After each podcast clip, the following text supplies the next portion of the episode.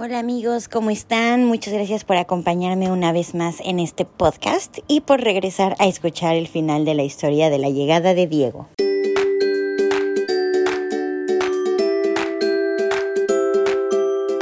Y bueno, pues retomando de donde me quedé, eh, ya llevábamos un poquito más de 24 horas en trabajo de parto, cuando Nikki, nuestra dula, se dio cuenta que Diego estaba mal colocado, estaba atorado en mi espalda y por eso no estaba bajando. Entonces eh, empezamos a hacer diferentes posiciones, diferentes técnicas con cada contracción para que lográramos como acomodar a Diego en donde tenía que estar.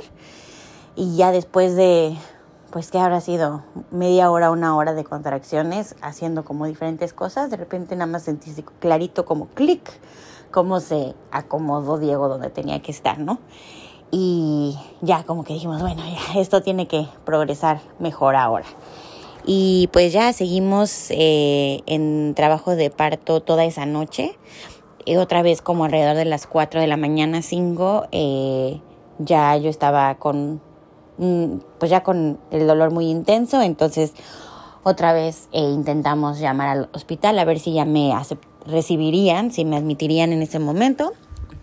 Le hicieron las mismas preguntas de la vez pasada a Fer para ver cómo iba todo y una vez más le dijeron que pues lo más posible era que no me iban a admitir y pues otra vez les dije, ¿saben qué? Si no nos van a admitir, seguimos aquí. Y así nos seguimos toda la noche y conforme empezó a amanecer el domingo, que ya era 3 eh, de octubre, eh, poquito a poquito se fue bajando la intensidad de las contracciones y se fueron espaciando un poquito más. Entonces, aprovechando esto, eh, Nicky y mi hijo se sienten bien si yo me voy eh, a bañar, a desayunar, a descansar tantito y regreso. Y pues sí, como estaban bastante, pues, manejables las contracciones, le dijimos que no había ningún problema. Entonces se fue, ya nos quedamos ferillos solos. Pero conforme siguió avanzando el día, la verdad es que se relajó muchísimo la situación, las contracciones, o sea, seguía teniendo contracciones, no pararon pero ya eran mucho menos intensas y mucho menos seguido. Entonces, pues la verdad es que pasamos un día dentro de todo relajado. Eh, Fer se puso a armar la carreola que nos había comprado mis papás, les marcamos por videollamada y estábamos este, platicando y risa y risa. Nada más de repente yo les decía, espérenme tantito, pausa, pausa comercial. Y me, me iba tantito de como la pantalla a mi contracción y ya regresaba. Pero bueno, o sea, nada grave, o sea, para como la intensidad que había estado manejando las día, el día anterior, esto era pan comido, súper manejable.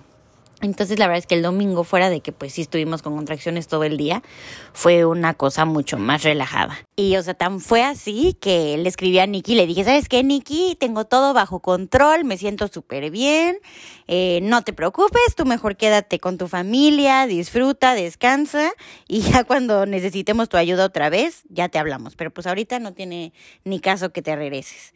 Y ni que así, no, pues qué padre que te sientas tan en control y pues entonces aquí estoy al pendiente para cuando me necesiten, pues ya me voy rápido.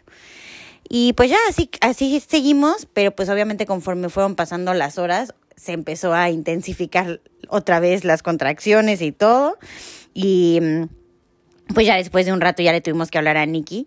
Y pues ya la noche fue súper, súper intensa. Obviamente Nikki seguía sacando todas sus técnicas y trucos y demás, pero pues ya para esto llevábamos más de 48 horas con contracciones y ya, o sea, yo ya estaba agotada. Además de que las contracciones estaban subiendo de intensidad, pues ya después de tanto tiempo, o sea, llevábamos dos, dos noches sin dormir y pues las contracciones realmente no habían parado, a pesar de que habían disminuido, no habían parado.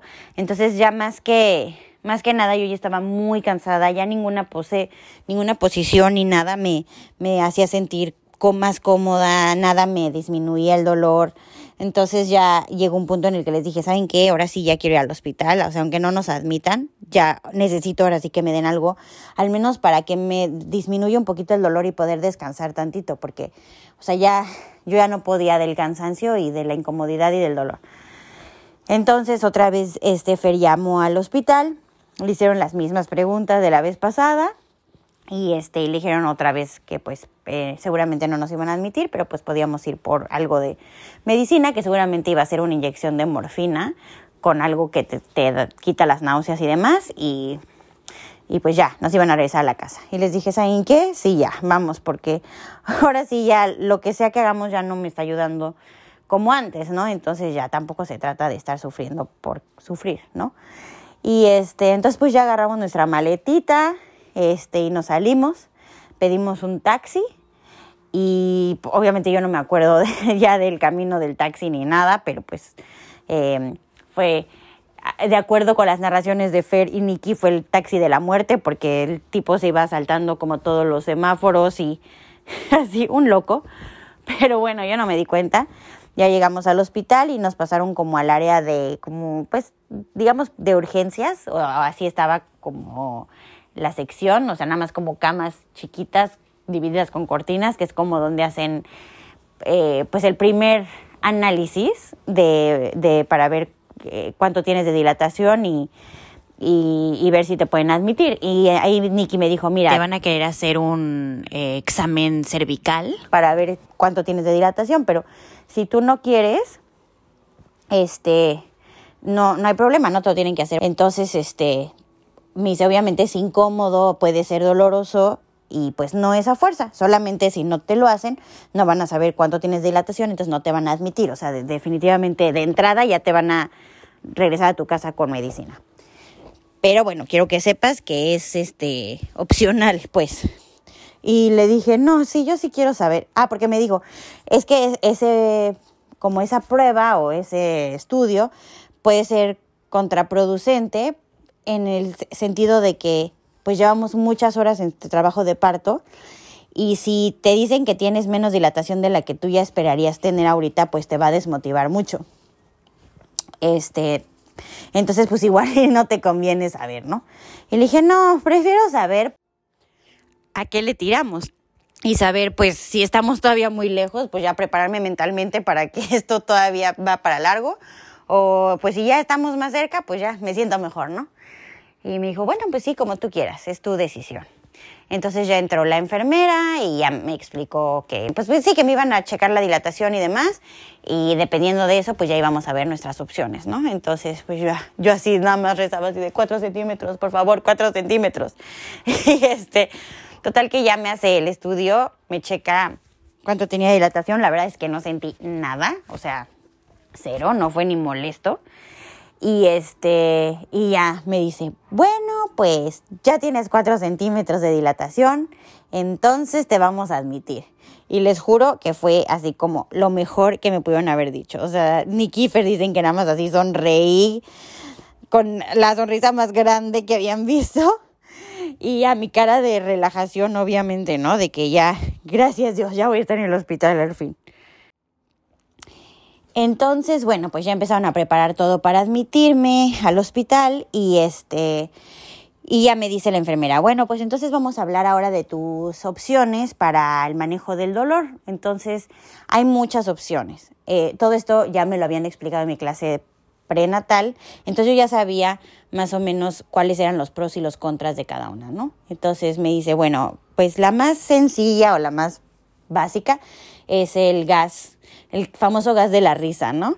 Eh, que pues ese nada más tú lo inhalas cuando tienes contracciones y no hace que se te quite el dolor, pero pues como te droga más o menos, pues se te olvida, entonces no te importa, básicamente. Eh, y lo como bueno de esa es que en el momento en que dejas de respirar eso, se pasa el efecto. Entonces realmente es solamente como algo para la mamá, para que la mamá se relaje, pero no pasa al bebé ni nada. Entonces, pues ese es como el pro. Eh, luego de ahí me podían dar eh, la inyección de morfina porque todavía estaba lejos de, de pues, pues de que naciera Diego, ¿no? O sea, todavía estaba como muy en el inicio de la parte de, activa del trabajo de parto. Entonces la morfina, sí, según yo, no me hagan mucho caso, les repito, no soy experta, pero de lo que me acuerdo, sí le llega un poco el efecto al bebé. Entonces la tienen que poner como muy rápido o muy temprano en el proceso para que ya para el momento que el bebé llegue ya no tenga como el, ningún efecto de la morfina, porque pues sí los, los como que los droga un poquito y entonces les cuesta más trabajo eh, amamantar y demás. No, no, me acuerdo muy bien exactamente, pero era una cosa así. Entonces te la ponen como, si te la quieren poner, te la tienen que poner como muy rápido, o sea, cuando tienes poquitos centímetros de dilatación, para que ya para el momento que llegue no haya ningún efecto. Entonces, bueno, esa era la segunda. Y la tercera era la epidural, ¿no? Que todos conocemos y ya me la podían poner o me la podían poner pues en cualquier momento de, del trabajo de parto. Entonces yo ya... Eh, ah, pero la epidural lo que me iba a hacer es que ya no me iba yo a poder estar moviendo, ¿no? Ya cuando te ponen la epidural, hay algún tipo de epidural que creo que sí te deja que te sigas moviendo, pero como que la más común, pues ya una vez que que te la ponen, ya pierdes como la sensación en las piernas y demás, pues ya no te puedes mover y pues sí es bueno y recomendable que te sigas moviendo y cambiando de posición y todo porque eso ayuda al trabajo de parto, a que siga como progresando rápido. Entonces a veces la epidural si te la ponen muy rápido puede hacer que se alente un poco el proceso y por ende pues como empiezan a desesperarse en los hospitales, eh, a veces empiezan a como querer, querer, intervenir de más, ¿no? Para que ya eh, salga rápido el bebé, a veces ya acabas teniendo una cesárea que a lo mejor no era médicamente necesaria. Entonces, bueno, yo ya había aprendido todo esto en mis clases, me repitieron, no todo obviamente, pero algunas de estas cosas ese, en ese momento que me estaban ofreciendo todas estas posibilidades. Y pues yo en ese momento sí tenía mucho dolor, pero dentro de todo seguía sintiendo que, o sea, con un poquito de ayuda, con un poquito de algo, ya podía seguir. Entonces, este, decidí irme por el más básico y pedir el, el gas. Entonces ya me, me llevaron al, al, cuarto donde ya estás tú en tu trabajo de parto, que es un cuarto privado, ya tienes como tu cama, es la verdad era un cuarto súper grande y enfrente de la cama de la mamá está el, el, pues como la camita donde ponen al bebé cuando nace y ya lo, revisan y demás. Y ya ese es tu cuarto por el resto del tiempo de aquí a que el bebé nace, ¿no? Entonces, este, pues ahí estuvimos y ya ahí ya tenían la máquina, entonces ya me la dieron, la máquina del gas, y este, y ya me explicaron, ¿no? O sea, cuando tengas contracciones, respiras, inhalas, o sea, pues tú mismas respiraciones que haces, pero pues las vas a hacer inhalando el gas y exhalando a la misma máquina. Entonces como que te sirva también un poco como de cuando tienes ataques de ansiedad que te dan la bolsa y que te cuesta como trabajo meter el aire en cierta forma, pero que te ayuda. Lo mismo sucede con la máquina, o sea, también te da como un cierto... Eh, o sea, te, dificulta un poco, no, no te dificulta respirar, pero te da como un obstaculín. Entonces, aparte que te está haciendo el gas, como que te ayuda a controlar la respiración y todo. Y ya tuve mi primera contracción con esa cosa, me la dieron. Y sí, te manda un como, no, sé ni cómo explicarlo, pero es así como un estado súper zen. Y ya, literalmente ya no te importa el dolor, pero sigues súper consciente. Y en el momento que se pasa la contracción y que tú ya te quitas la máquina, ya es tu ser normal, ¿no? Entonces estuvo súper padre porque pues yo estuve súper presente todo el tiempo de mi trabajo de parto, pero con toda la sensación de todo. O sea, sentía perfecto mis piernas, me podía mover perfecto y mentalmente también estaba al 100. Entonces, como que pude seguir tomando muchas decisiones de qué quería y la verdad es que en el hospital y Nikki, pues todo súper, o sea, apoyaron muchísimo todas mis decisiones y todo lo que quería y trataban de pues realmente que yo tuviera como la experiencia que quisiera, ¿no? Entonces estuvo muy padre. Y gracias a eso, pues también tuvimos momentos muy bonitos como en el equipo que se armó para, para, pues ahí para el nacimiento de Diego, ¿no? O sea, las enfermeras que nos asignaron y todo, pues estuvieron con nosotros todo el tiempo. Entonces, ahí estábamos platicando y, y como que ya se armó ahí el equipo. Y luego llegó un momento en el que eh, Jaffer empezó a poner música y en una de esas eh, puso un disco que yo le había grabado cuando cumplimos un año de novios, un disco de puras canciones románticas, pero no puso el disco completo, solo puso una canción en especial, que la verdad no sé, o sea, si lo hizo como porque se acordó de lo que decía la canción o fue nada más como coincidencia, pero ah, escogí una canción que se llama All the Things You Are, que es como un estándar que cantan muchísimas personas. Es una canción vieja, pero la cantan muchas personas. La han cantado muchas personas a través de los años. Creo que la más famosa es Ella Fitzgerald, que la canta. Y la letra iba perfecto con el nacimiento de Diego, ¿no? Porque pues habla de, de que básicamente esa persona a la que le está cantando es todo para, para ella o para la persona que está cantando y, y que es como una canción de espera, ¿no? En cierta forma. Entonces la pone Fer y obviamente la puso quedito, nada más estábamos escuchando él y yo, y obviamente me puse a llorar porque pues aparte imagínense la hormona y el cansancio y todo, y además la canción de, con la letra perfecta, entonces estoy llorando y las enfermeras y Nicky así de ¿qué pasó? Y entonces ya Fer les empezó a contar la historia del disco y la canción y yo es que la letra es perfecta. Y entonces todas ay, a ver.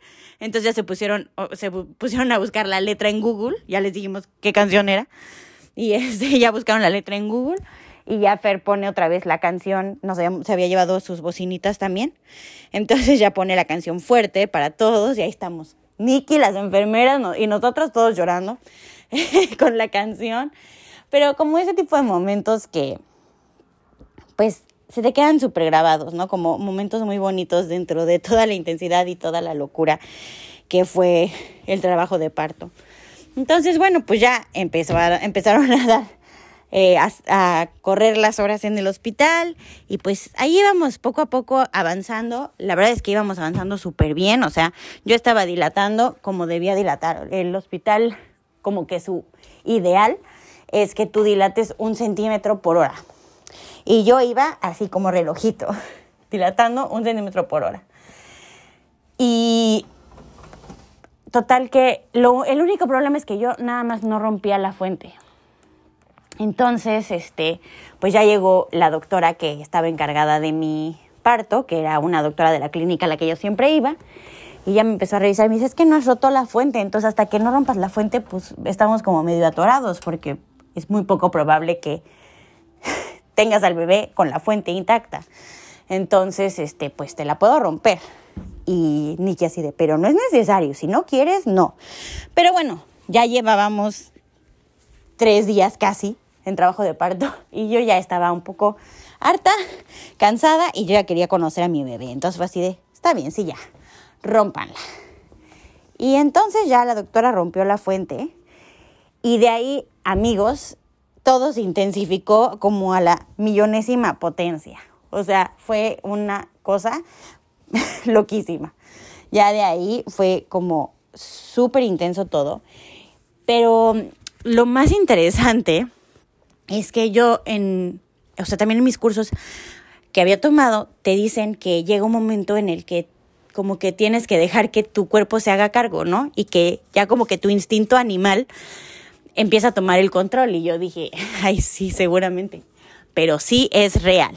O sea, llegó el momento en el que ya las contracciones eran tan intensas, tan seguidas, o sea, ya literalmente no eran ni un minuto de separación, yo creo, y eran bien intensas, y les juro que ya de ahí ya no me acuerdo bien, porque fue como, para empezar, ya como le dan tan seguidas las contracciones, pues yo ya estaba con migas casi todo el tiempo, número uno. Y número dos, este, literalmente si te vuelves como súper primitivo. O sea, sí se vuelve una cosa súper primitiva. Y literalmente tu cuerpo eh, toma el cargo. O sea, ya tú eres como un, o sea, literalmente es como super instinto animal y, y, ya, o sea, dejas de pensar y solo tu cuerpo hace lo que tiene que hacer. Entonces, pues ya de ahí, eh, ya básicamente empezó luego, luego el, el, la parte de pujar. Yo ya para este momento tenía eh, un monitor en la panza para que ellos estuvieran monitoreando al bebé el ritmo cardíaco y todo. Entonces, este, eh, ahí lo iban viendo y yo estaba pujando, pero no, estaba como atorado, no salía, no bajaba, no, o sea, estaba ahí de que yo mil poses, ya saben, intentamos mil poses diferentes y no, no bajaba el bebé. Y eh, empezaron a tener problemas ya para detectarle el ritmo cardíaco, o sea, ya como que se puso en una posición en la que ellos ya no podían ver qué es lo que estaba pasando. Pero mientras más te tardas ya en esa fase de, de pujar, como que el bebé empieza a entrar como en, eh, bueno, en inglés le dicen distress, pero pues sí, o sea, como que también se empieza a cansar y pues ya es un punto en el que les empieza a preocupar a los doctores no estar seguros cómo está, ¿no? Entonces, como no lo podían monitorear, nos dijeron que le querían poner un monitor que va como en su cabeza y nosotros no queríamos que hicieran eso porque pues en nuestro curso nos dijeron que pues es como si le pusieran una tachuela. O sea, que si les pican, ¿no? Entonces, obviamente, pues no queríamos que le hicieran nada al bebé que pues le doliera o lo pudiera afectar de alguna manera. Y ahí la verdad es que yo ya, como les digo, ya no estaba pensando, ya estaba por instinto nada más. Y como que a partir de este momento casi ya todas las decisiones corrieron pues por el lado de Fer. O sea, él tuvo que ya decidir muchas cosas y Fer les decía, es que yo no quiero que le hagan eso al bebé. Yo no quiero que le pongan el monitor, ¿hay alguna otra cosa que podamos hacer? Y la doctora dijo, no, la verdad es que no hay otra cosa. Yo necesito ver que el bebé esté bien, necesito ver que su corazón esté bien y tengo que hacer eso. Fin, ¿no? Entonces, pues ya, o sea, fue, fue como, bueno, pues ok, ni modo. Ya entonces le metieron el monitor al bebé, ya para poder ver que estuviera bien y todo. Y seguían así de puja, puja, puja. Y yo pujaba con toda mi fuerza y todo mi ser y, y no, el bebé no salía, ¿no? Y este, y entonces obviamente ya la doctora se empezó a preocupar y me dijo, ¿sabes qué? Voy a llamar a, a la a la obstetra a que ya venga y que vea qué onda, porque pues ya no podemos tampoco ya tener al bebé tanto tiempo en esta, en esta etapa, ¿no?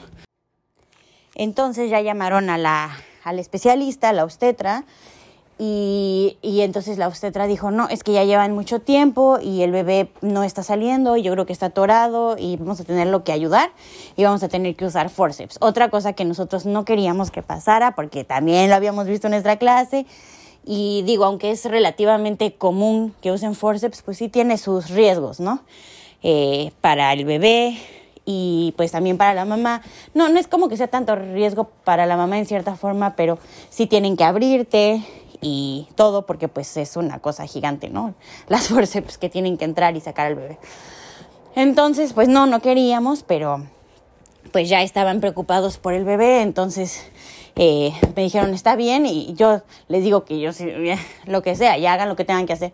Pero fue así como, no, pero ¿qué más podemos hacer? No sé qué. Y pues ya no le daban muchas opciones tampoco. Y Fer tratando de evitar que fuera eso. Me decía, que puja, puja. Todavía puedes evitar que usen las forceps, amor, no sé qué. Y yo les juro que yo pujaba lo más que podía, pero el bebé no salía. Y este, y todos dicen, vamos, Laura, si lo logras antes de que lleguen. Pero pues no hubo forma. Entonces ya en cuestión de, o sea, todo iba fluyendo bien y de repente en cuestión de, ¿qué será? Dos minutos o tres minutos se llenó el cuarto de gente. Eh, estaba, llegó eh, obviamente el anestesiólogo porque pues ya para las forceps mi gas iba a servir de nada, ¿no? Entonces llegó el anestesiólogo, llegó, llegaron todos los de pediatría, el equipo de la obstetra y y ya todos entraron a prepararse y así fue así de, bueno, pues ya, órale. Entonces el, el anestesiólogo ya me puso suero, porque, eh, o sea, hasta ese momento yo no tenía nada, literalmente lo único que tenía era mi gas. Entonces ya me, me pusieron el suero, me pusieron una, un bloqueo espinal y que ya en ese momento dejé de sentir ya todas las piernas y todo. Eh, me obviamente me pusieron un catéter porque pues ya no iba a tener control de nada ahí abajo. Y este y ya pero esto fue en cuestión de minutos. Yo no sentí ni el suero ni el catéter ni la ni la inyección en la, espalda nada nada. O sea yo ya estaba en otra cosa en otro mundo en y ya eh, sí en otra cosa. Y pues ya eh, eh, hicieron lo que tenían que hacer me abrieron un poquito, sacaron a Diego, bueno, metieron las forceps y entonces ya nada me dijeron así como puja. Obviamente yo ya no sentía nada. Antes, pues sí, yo tenía muy clara la sensación de cuando tenía que pujar y sentía muy claro cuando yo estaba pujando, pero pues ya en ese momento ya no sentía nada. Entonces, pues de memoria, o sea, de lo que me dio, me acordaba que, que estaba, había estado haciendo, pues según yo, seguí pujando. Y les dije, ¿estoy pujando no? Y me decían, sí, sí, sí, sigue pujando. Y ya, eh, con las forceps sacaron a Diego se lo llevaron de inmediato a la camita de enfrente a checar y todo. Eh, Fer se fue con ellos. Y yo, ya, para esto, déjenme que les diga que yo me sentí todo ese día como si hubiera estado en Grey's Anatomy, porque el hospital en el que estaba es un hospital de enseñanza. Entonces, igual que en Grey's Anatomy, están los eh, doctores que están aprendiendo, ¿no? Entonces yo me proyectaba muchísimo con este es tal, y esta es Arizona, y este es no sé quién, y ya saben. Eh, y, ya después de que pasó todo el parto bien y regresé como a mis cinco sentidos y ya descansó mi alma que ya estaba el bebé, me acuerdo perfecto que Nikki me dijo, lo hiciste muy bien. Y yo no le decía, estuvo padrísimo, fue como Grey's Anatomy. o sea, imagínense, estaba súper drogada. Y este, pero yo ya me sentía súper en paz. La verdad es que nunca sentí miedo por Diego ni nada. O sea, yo sabía que estaba bien, de alguna manera, no lo sé. Y, y Nikki me dice, no te preocupes, Laura, este, te fue súper bien, lo hiciste increíble. Y, y vas a ver cómo para el próximo bebé va a ser mucho más rápido. Y yo, ay, sí, qué bueno. Y de repente nada más llega Fer con Diego, me lo da y me dice, esto es lo peor que me ha pasado en mi vida, no vamos a tener otro bebé nunca. Entonces me dio mucha risa porque él estaba traumatizado, él ya no quería tener hijos y yo ya estaba pensando, sí, el que sigue va a ser más rápido, no, no hay problema.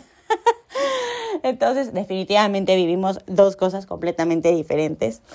Em, pero bueno, ya estaba aquí Diego y ya estábamos los tres juntos. Eh, y, o sea, la, sensación de tener a tu bebé ya en persona, en ti, es impresionante. O sea, quienes ya tienen bebés lo sabrán, quienes no tienen bebé todavía no se imaginan. De verdad, es. Te, de verdad, eh, vuela la mente tener ya tu bebé en persona y verlo chiquito y ahí sobre tu pecho y luego luego empezó a buscarme para empezar a amamantar. Y ahí estuvimos haciendo piel con piel un ratote.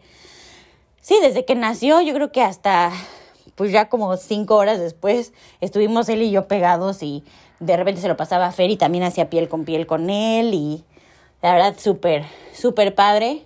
Eh, mi mamá y mi papá habían estado en el lobby del hospital porque ni siquiera había sala de espera por COVID. Em, ya llevaban un rato, entonces ya cuando me dio, pasó la locura, ya me habían cerrado, ya se fueron todos y demás, ya este, mi mamá subió, ya conoció a Diego, ya súper tranquila, y me subió este, un, unas cobijitas que me habían comprado y demás, y este, ya también le hablamos a mi suegro para que viera al bebé y todo por videollamada, y como que ya empieza como a pasar la adrenalina y todo. Y en ese momento entra una enfermera y me dice, estás súper pálida. ¿No has comido nada? ¿No has tomado nada? Y digo, no. Me dice, ¿te sientes bien? Y la verdad es que yo ni siquiera había como tenido tiempo de pensar cómo me sentía. Hasta que me lo dijo, dije, creo que sí me siento un poco débil. Me dijo, te va a traer un jugo rápido y ahorita pídete algo de comer. Y yo, bueno, entonces ya me llevó un jugo, me lo tomé rapidísimo porque sí, ya como que me empezó a caer como 20 de que no me sentía bien. Y este, y ya me, le digo a Fer, tengo hambre, ¿me pides McDonald's? Y mamá, ¿cómo vas a comer McDonald's recién parida? Y yo, pero es que quiero McDonald's. Entonces ya sale feliz las enfermeras. Mi esposa quiere McDonald's, ¿le puedo comprar McDonald's? Y todos, si quiere McDonald's, cómprale McDonald's, cómprale lo que quiera, que coma lo que quiera. Entonces ya me trajeron mi McDonald's, mis papitas y todo para que comiera, porque pues sí, no había comido, quién sabe desde cuándo, o sea, realmente comer, comer, quién sabe, porque con las contracciones no tenía ni hambre, ni tiempo de comer. Entonces, sí, como que empiezas poco a poco a recuperar eh, el ritmo, en cierta forma. Y ya después que, que ya estuvimos nada más Fer y el bebé y yo, eh, yo veía como a Fer como nervioso y ya le dije, ¿estás bien? Y ya nada más se pone a llorar. Me dice, es que tuve mucho miedo, o sea, tuve mucho miedo de que les pasara algo, o sea, porque cuando sacaron al bebé con las forceps, o sea, le apretaron, o sea, todo esto yo ya no lo vi, pero entonces ya él me contó que le, pues, eh, tenían al bebé súper apretado la cabeza, obviamente, y que salió y pues no se movía, y que Fer pensó que, que pues estaba muerto y que no nos habían dicho, ¿no? Porque no hacía nada, el bebé era así como un bulto, nada más. Entonces, que lo vio salir y que fue muy impresionante verlo salir con las forceps, verlo que no hacía nada, eh, verme a mí que yo ya estaba como en un estado mental súper raro eh, y que tenía muchísimo miedo de que algo me pasara que, y que el bebé no, no, no estuviera bien o que no estuviera vivo. Entonces, como que ahí me cayó el 20 que yo había estado en mi propia zona, en mi propia onda, en mi proyección a Grey's Anatomy y Fer había estado viviendo algo muy diferente y pues sí, él tuvo que tomar todas las decisiones y también como esa presión de tomé la decisión correcta o mis decisiones afectaron a mi esposa, mis decisiones afectaron a mi bebé, o sea, fue muy fuerte para Fer. Entonces obviamente ya lo abracé, lloró conmigo y todo. Y dije, pero estamos bien, mira, yo estoy bien, el bebé está bien, todos estamos bien. Y ya tuvimos como un momento de, solo como de relajarnos, de dejar ir como todas las emociones y de disfrutarnos los tres y darnos cuenta que sí habíamos estado bien, que sí estábamos bien. Él de tranquilizarse, yo de como centrarme en cierta forma, como que me caí el 20 de todo lo que había pasado y, y ya, ya de ahí pues ya nos llevaron a nuestro cuarto, que también tuvimos la suerte de que había un cuarto privado que que nos eh, pudieron como ofrecer y entonces pues ya nos llevaron a nuestro cuartito y ahí seguimos los tres. Eh, entonces bueno, pues básicamente esa es la historia de, de, la llegada de Diego. Fue una llegada muy loca, eh, una experiencia que no puedo realmente describir. Es impresionante, de verdad, lo que hace el cuerpo. Es impresionante cómo se te bloquea. O sea, yo les puedo contar esta historia riéndome y así porque no la recuerdo con trauma y yo creo que por eso las mujeres tienen más hijos. si Fer contar esta narración sería muy diferente, pero eh, al final fue una experiencia muy intensa, pero muy linda y tener a Diego al final fue lo mejor. Entonces, esa es la historia. En la próxima semana vamos a hablar de ¿Qué sucede cuando ya tienes un bebé? De la nada ya hay un bebé que depende de ti y todo cambia. Pero bueno, eso será para la próxima. Muchas gracias por acompañarme una vez más y nos vemos la próxima semana. Bye.